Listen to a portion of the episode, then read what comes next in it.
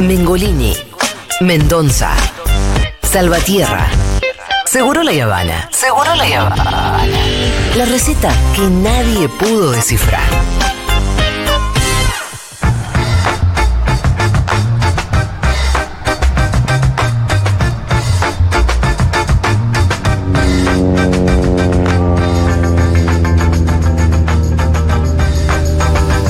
Hola Juanma, bueno, Lula es presidente. Sí, hace tiempo ya, ¿no? Bueno, no tanto. Eh, 17 días, sí, 50 días va a cumplir Ah. en el cargo Lula da Silva. ¿Y qué viene haciendo?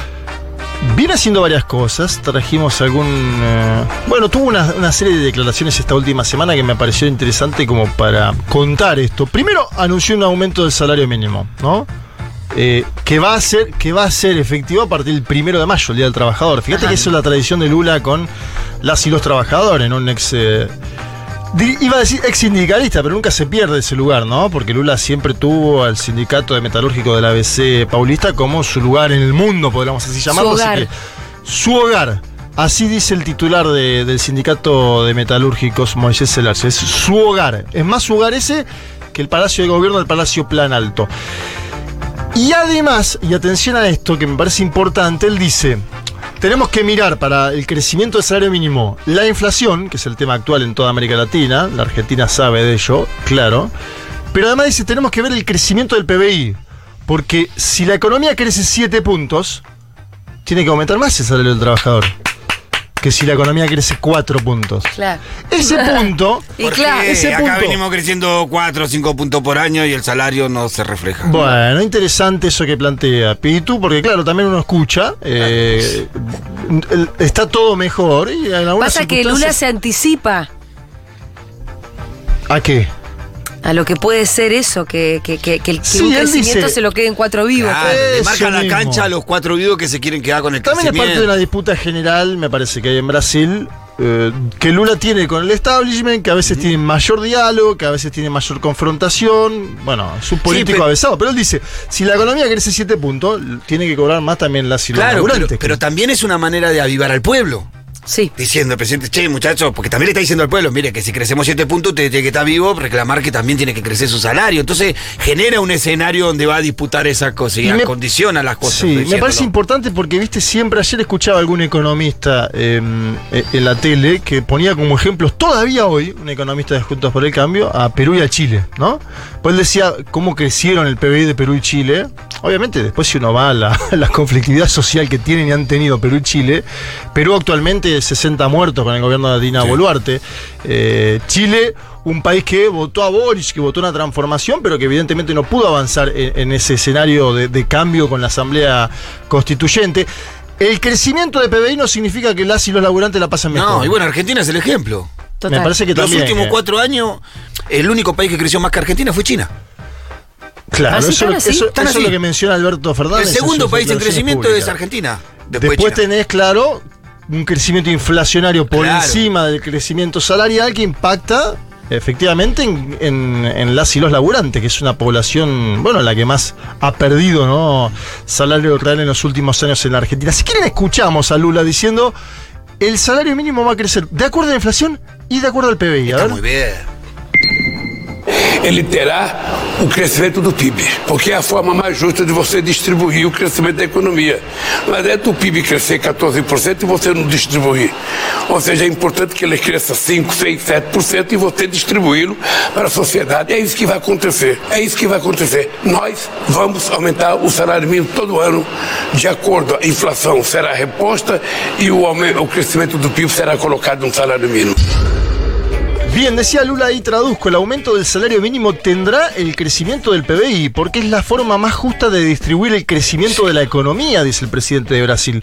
No se puede crecer 14 puntos y vos no distribuir. Está planteando un escenario hipotético, porque nadie en América Latina creció de 14 Claro. puntos, sí crecía China en su momento, 14 puntos. Dice, es importante que crezca 5, 6, 7 puntos y vos distribuyas eso en la sociedad. Eso es lo que va a suceder. Nosotros vamos a aumentar el salario mínimo todos los años, promete el presidente de Brasil, de acuerdo a la inflación y al crecimiento del PBI que será colocado en el salario mínimo. Mira qué bien, qué bien, qué ¿Dónde se bien. gestiona la ciudadanía brasileña? Vamos ahora sí. Esta semana también, entiendo que la Argentina en los últimos cuatro años hizo algo así como 80.000 viviendas, promedio 20.000 Sí. por año, ¿sí? Viviendas. Quieren llegar a las 100.000. Bien. eh, Pero es eso, que en la paritaria no solamente es el número de inflación el que. eh, El crecimiento también. claro, el que establezca de cuánto tiene que crecer un salario. El crecimiento también. Seguro, seguro. Lo que propone me parece que, digamos, plantea algo que parece novedoso, pero debería ser lógico. Pero parece novedoso en América Latina. Sí, total. Porque siempre nos dijeron, no, esta economía crece 8 puntos y está bárbara. Es que siempre te Y hay un dicen- montón de laburantes terciarizados. ¿Desde hace cuánto te dicen que derrama? Claro, Sí, sí, que es algo No que se no existe. derrama, hay que diputarlo antes. Que No algo- tienen fondo estos muchachos, ¿cómo van a derramar? Mencionaba lo de las viviendas. En Argentina creo que eran 80.000, eh, algo, Sí, algo, sí, así, sí, sí. algo así como 20.000 por año en la administración del Frente de Todos actual. No, no- no me, se me escapa el, el dato del macrismo. Porque Lula promete construir 2 millones de viviendas en 4 años, que son 500.000 por año. Eh, me parece que el tema de vivienda es otro punto donde el gobierno brasilero está intentando avanzar, ¿no? Él, él lanza nuevamente un programa viejo que se llama Mi Casa, Mi Vida, Sí. que es un programa antiguo del 2009, El, de su eh, última eh, presidencia. Vilma lo tenía, ¿no? Claro, lo empezó Lula en 2009, lo sigue Dilma lo Dilma, Bolsonaro le cambia el nombre, le pone, le pone Mi Casa Verde Amarela y no solo le cambia el nombre, le cambia el segmento al cual le asigna las casas. Ya no son más los más pobres, sino media. que se la da la clase media, Sí. Bolsonaro. Bueno, ahí hay un punto de para quién gobierna cada uno, porque Lula dice, vamos a volver para hacer casas a quienes cobran hasta dos salarios mínimos, ¿no?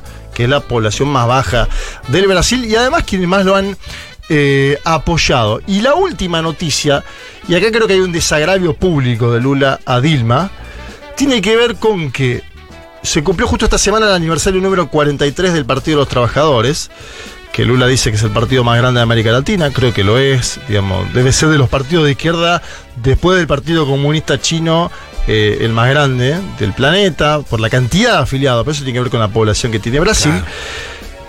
El más grande es el peronismo. Pero bueno. El, mo- el peronismo es el movimiento más grande de Occidente, ¿no? Eso dice los pasillos, y yo creo en los pasillos. El movimiento más grande de Occidente me gusta aparte como categoría, Claro. pero es un movimiento el peronismo.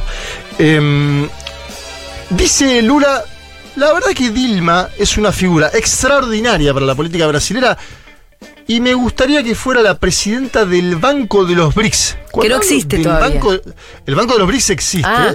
El Banco de los BRICS tiene salario. El Banco de los BRICS tiene la posibilidad de prestar a países, por ejemplo, si la Argentina en algún momento quisiera salir de esta lógica enfermiza que tenemos con el Fondo Monetario Internacional hace 50 años, podríamos ir a tocar la puerta de los BRICS y decirle cómo es esto. Y más si está Dilma, por ejemplo. ¿no? Claro. Más si está Dilma. Bueno, él dice, eh, vamos a... Es probable que Dilma esté ahí porque es una muy buena gestora, que esto es algo que marcó siempre Lula. Fíjate que Lula en el debate de técnicos políticos, él decanta por políticos en general, pero tuvo un apego por Dilma, que era técnica en su gobierno, y después Fernando Haddad, actual ministro de Economía, también es un hombre que fue visto como un técnico Y fue su Claro. candidato. fue su candidato. Ahí, claro, hay un debate. Algunos dicen, no, esto Lula lo hace para no, no hacer crecer a otros eh, eh, a otros de índole más política. Cada uno toma sus decisiones en base a las decisiones. Eh, vamos a escuchar al presidente de Brasil hablando sobre Dilma y la posible presidencia del Banco de los BRICS, los países emergentes, claro. Dilma é uma figura extraordinária. Ah, eu, possivelmente, se eu não tivesse sido presidente e eu tivesse sido ministro político da Dilma, não tivesse acontecido o que aconteceu. Porque acho que faltou um pouco de conversa, um pouco de paciência. Mas a Dilma é uma mulher extraordinária, uma pessoa digna, de muito respeito. E o PT adora ela. Ela, junto à militância do PT, ela é muito querida. E ela tem uma coisa que ela é muito competente tecnicamente. Então, se ela for presidente do Banco dos BRICS, será uma coisa maravilhosa para os BRICS, sabe? Será uma coisa maravilhosa para o Brasil. Bueno, acá hay algo. Primero hay una autocrítica sobre el 2014. Eh, o- mejor dicho, 2016, porque 2014 gana Dilma la elección, 2016 es el impeachment a Dilma. Sí. Pero fíjense que hasta con un elogio a Dilma, Lula tiene una caracterización de lo que le pasó en el impeachment. Dice lo siguiente: Dilma es una figura extraordinaria. Si yo hubiese sido ministro político de Dilma, no hubiese pasado lo que pasó, dice. En un momento Dilma lo nomina el jefe de la Casa Civil, que era algo Ah, así como jefe de gabinete. No, no, Lula acepta, pero lo baja a la justicia. Era el momento de máxima persecución sobre el PT. Porque parecía que en realidad ella le ofrecía eso para darle una cierta inmunidad. Exacto, eso es lo que circula Moro. famoso- M- Moro filtró una conversación Sí. donde eh, aparenta eso, obviamente el PT lo niega. Pero dice Lula, porque siento que faltó un poco de conversación, un poco de paciencia. En Brasil está el escenario de Lula, el dialógico, y Dilma, la que viene de los chumbos, de Mm. la lucha armada, que en un momento dijo. Eh, bueno, eh, la Fiespi en contra, eh, como que se peleaba más, pero bueno, no quiero simplificar tampoco. Dice Lula, Dilma es una mujer extraordinaria, digna, el Partido de los Trabajadores la adora, en la militancia del PT es muy querida, algo que es obvio, porque obviamente también con una presidenta depuesta que además dejó todo, el PT la, la- la tiene en un papel muy preponderante, y dice, y además tiene una cosa, es muy competente técnicamente, que era lo que yo mencionaba antes, ¿no? Sí. Si ella fuera presidenta del Banco de los BRICS sería una cosa maravillosa para los BRICS y para Brasil. ¿Es- ¿Ella es economista?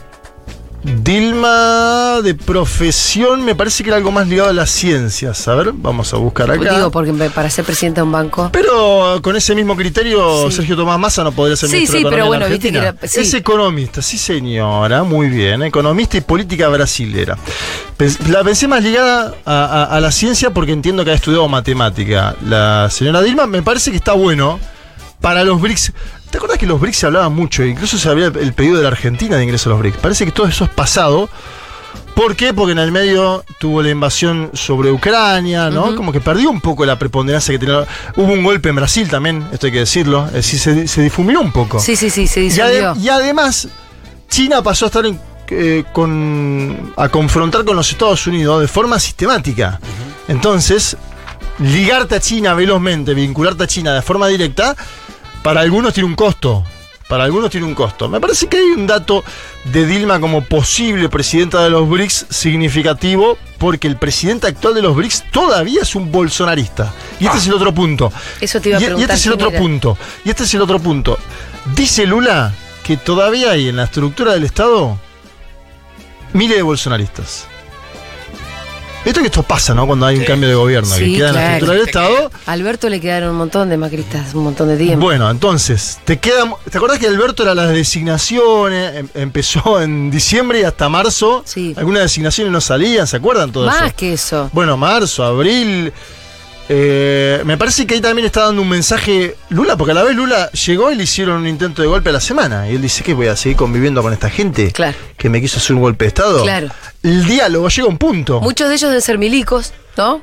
Hay Digo, milicos. Por la cantidad de funcionarios milicos que tenía. Y aparte acordate que los militares tuvieron ese 8 de enero, por lo menos, no, no sé si connivencia la palabra, pero como que dijeron, bueno, dejaron hacer un poquito. La policía militar del estado de Brasilia estaba tomando agua de coco mientras invadían las sedes. Esto es algo increíble, pero son imágenes que sucedieron, parecen de película. Si vos lo querés en un guion, te dicen, no, che, dale, ¿cómo va a haber una toma de tres palacios? No es creíble, no es creíble policía esto. tomando agua de coco. Y pasó. Sí, igual que había pasado en Estados Unidos, todo muy, muy, muy, muy, muy parecido, Sí. con lo cual ya esta vez no fue tan sorprendente. Es verdad eso, es verdad. Vamos a Colombia y acá me quiero ceñir unos lindos minutos porque están pasando cosas interesantes en Colombia con el gobierno de Gustavo Petro y de Francia Márquez. Me gusta mencionarla también a Francia Márquez porque tiene un papel importante en el gobierno, porque además ha sido víctima de un intento de atentado hace poco tiempo atrás, como Cristina. Eso es algo, otra... Sí, un atentado bastante complicado porque fueron explosivos lo que encontraron. Habían en dejado el explosivos en de- un trayecto cercano a la casa de la vicepresidenta en el Cauca. Vamos ahora a hablar de Petro. Tres cuestiones básicas: trabajo, jubilaciones y salud. Fíjense lo que estamos hablando. Lula, dijimos, salario mínimo Sí. y casas. Salario mínimo y casas. Colombia estamos en trabajo, salud y pensiones, que son todas nuevas legislaciones que Petro, aprovechando que tiene mayoría en las cámaras, producto de una coalición amplia, las manda. Escuchemos la primera parte del discurso de Gustavo Petro sobre la estabilidad laboral necesaria en un país como Colombia, que es un país generalmente con mucha precarización y tercerización laboral. Históricamente ha tenido menos derechos las y los trabajadores que la Argentina, por ejemplo. Pero escuchemos a Gustavo Petro hablando de la necesidad de estabilidad laboral hoy en Colombia. Pretendemos que exista un sábado y domingo que se consideren días de descanso y que por tanto al trabajar más allá de las seis o al trabajar un sábado y un domingo haya unas extras en el salario. Pretendemos que exista en Colombia estabilidad laboral. ¿Quién le dijo al empresariado grande de este país que se podía construir una empresa más productiva sobre la base de transformar en esclavos a los trabajadores. ¿Quién dijo? Bien, parece, Petro está planteando algo que para algunos países son derechos adquiridos, Sí. que Claro, te paguen nosotros. más los fines de semana, que te paguen las horas extras, que haya estabilidad laboral, derechos que, la Argentina consiguió largo tiempo. Después en, Juan Domingo, ¿no? Después en, lo- en los 90 se complejizó eso, podemos discutir ahora también, etcétera, etcétera. Pero está planteando algo que para Colombia no existió nunca. Claro, te iba a decir, Claro. por más que ahora, digamos, hay mucha precarización laboral y un montón de trabajo informal en Argentina, para nosotros no es raro nada. lo que está diciendo Exacto, Petro. porque tenés, eh, en general tuviste vacaciones, o vos o tu familia, tus viejos, tuvieron aguinaldo, ¿sí? No, no solamente no es raro, es lo más normal para tuvieron nosotros. licencia. Estamos hablando de algo normal que obviamente después, eh, bueno. la- Existe o no existe, pero por lo menos en nuestras cabezas está. Exacto, y tiene que ver con la justicia social, ni más ni menos. Sí, son, claro. son esas dos palabras que después se, se han- se ha perdido la idea en, un- en una parte de la sociedad de que son, ¿no? Leí eso en el newsletter también de Iván eh, Claro, el, otro día. Que piensa que la justicia social es justicia por mano propia. Claro, bueno, ahí Petro se mete sobre lo laboral y, y va a mandar una reforma laboral que tenga esto, ¿no? La posibilidad de horas extras fines de semana, estabilidad laboral, etcétera, etcétera. Dice Petro, y escuchen que me pareció interesante también este concepto. Te doy este contrato de tres meses, pero si no pasa esto, esto y esto, no habrá nuevo contrato. Eso no se llama dignidad, así no se construye productividad, dice Petro. Fíjense, Petro está defendiendo la productividad, que es algo que defienden en Europa los políticos progresistas cuando dicen mejor cuatro días en vez de seis días para los laburantes. Si lo tenés seis días, trabajan peor, duermen menos, eh, descansan peor y tu empresa gana menos. Toyota, está- lo, To- Toyota lo está comprobando en Sí, el hacer. Bueno, se está probando en algunos países que trabajar en vez de seis días, cinco, cuatro, eh, mejora. Bueno, esto es un punto interesante para analizar. Después, lo de la salud también me parece interesante, porque Petro dice, hay tres sistemas en paralelo en Colombia que tienen que ver con quién tiene la tarasca y quién no. Pero dice, la clase alta tiene un sistema, la clase media tiene otro sistema, y los pobres tienen una salud para pobres, que es la pública, que es la más deteriorada en Colombia, que le llega a un fragmento de la población hiper pequeño. Y él dice, ¿te acuerdas que Cristina en su momento lo dijo, que había que unificar el sistema sanitario en la Argentina? Lo dijo durante la pandemia. Obviamente ese, ese tema pasó de largo ahora porque estamos con otros Pero en un bailes. momento se habló seriamente. Yo creo que en eso Cristina trae cosas siempre para pensar de forma interesante. Que dice, miren, en ese momento me acuerdo que era la pandemia y las vacunas. ella dijo, lo, lo pudimos solucionar a través de la intervención del Estado, pero vamos a escuchar a Petro porque dice, nosotros necesitamos cambiar el sistema de salud en Colombia porque no puede ser que la muerte, dice, esté fragmentada socialmente. A ver, escuchemos. Hay una salud para cada sector social e incluso ni la subsidiada llega a los lugares más pobres de Colombia. Es decir, que la muerte está fragmentada socialmente en Colombia, que la muerte se divide y entonces pega menos donde hay dinero y pega más donde hay pobreza. Eso no es un sistema de salud que garantice el derecho universal y que nos garantice la paz.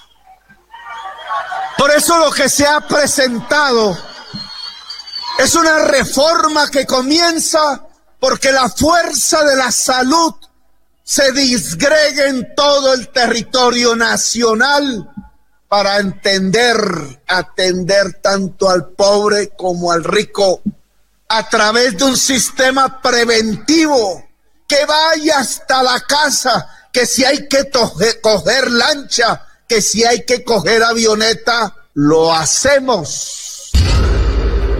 Bien, ir al lugar de los hechos, básicamente, lo que propone este señor, no es algo tan eh, complejo. Él, él en un momento dice, esto hay que anexarlo con el Ministerio de Educación, porque él dice, en sectores eh, pobres de Colombia, nombra dos, el Chocó y la Guajira, dice, ahí necesitamos que haya una facultad de medicina, una facultad de enfermería, porque eso nos va a cubrir las necesidades en el propio lugar. Está muy bien, claro. La- En es- vez de es- tener que exportar pensamiento es la vez estratégico. Tan lógico, ¿no? Sí, es Sí, tan lógico. Pero no deja de ser un pensamiento estratégico. Bueno, entonces tenemos hoy día trajimos pensamiento estratégico, Lula diciendo el salario tiene que crecer con el PBI y Gustavo Petro diciendo hay que meter facultades de medicina y de enfermería en todos los lugares de Colombia para tener mejores condiciones de salud para los pobres colombianos. Y fíjense lo de las pensiones, pensiones son las jubilaciones. Dice Petro, el objetivo es fortalecer el sistema público, evitando la competencia que hay hoy con los fondos privados, y los trabajadores que ganan hasta cuatro salarios mínimos van a destinar obligatoriamente el sistema al sistema público de pensiones, Colpensiones. Es buenísimo. Claro. Digamos, si vos ganas hasta cuatro salarios mínimos, vas a destinar obligatoriamente a Colpensiones, es decir, al Estado colombiano. Y ¿Dónde lo se que, tramita la ciudadanía colombiana?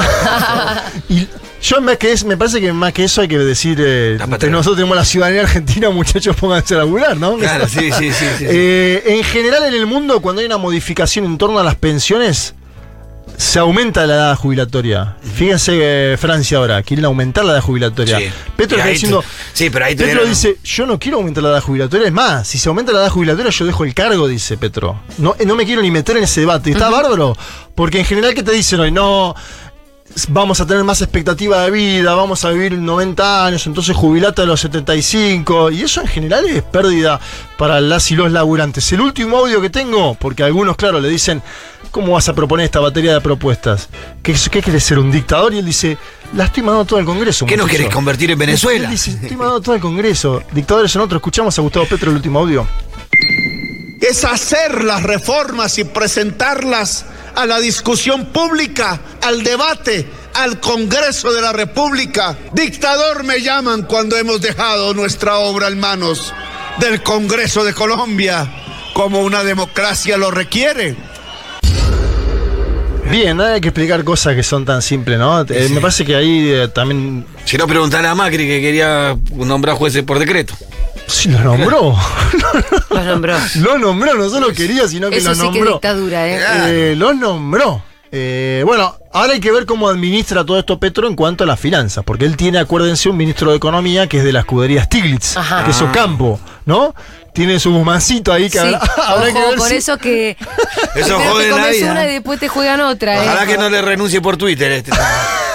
Ojo con eso, que tienen un piripipi bárbaro y después se Trajimos- llevan todos los dólares por un agujero. Trajimos ejecutivos que están haciendo cosas. Me parece muy bien. Trajimos ejecutivos que están haciendo cosas. Para mostrar que sí se puede. tomemos nota. Y aparte, esto eh, me imagino que tanto Petro como Lula, Lula hay que ver si por la edad, pero van a querer ir por un nuevo mandato. Y si vos querés ir por un nuevo mandato, necesitas también Ah, gobernar bien me- el mandato que te toca. Y me imagino que debe tener la misma derecha que tenemos en la Argentina, está en Colombia, está en Brasil con la misma. Lo de Brasil lo vimos el Con 8 el mismo de enero. nivel de debate, debate. La de Colombia es ni más ni menos que el uribismo. Imagínate tener el uribismo enfrente, que es la bestia negra de los Estados Unidos de América, ¿no? Ah. Es el enviado, el comisario político de los Estados Unidos en América Latina. y aún así el hombre está tomando decisiones. Así que a veces hay que tomar determinaciones Bueno. y meterle para adelante. Eh, Que viva la patria grande. y que viva y además que sí, eso, eh, inspiradora la columna de hoy. Sí, sí, sí, sí. Mandásela a Alberto, Juanma. Se lo voy a mandar un par ahí por WhatsApp. Dale. Bien, me parece muy bien. Nos vemos el viernes que viene. Chau, chau.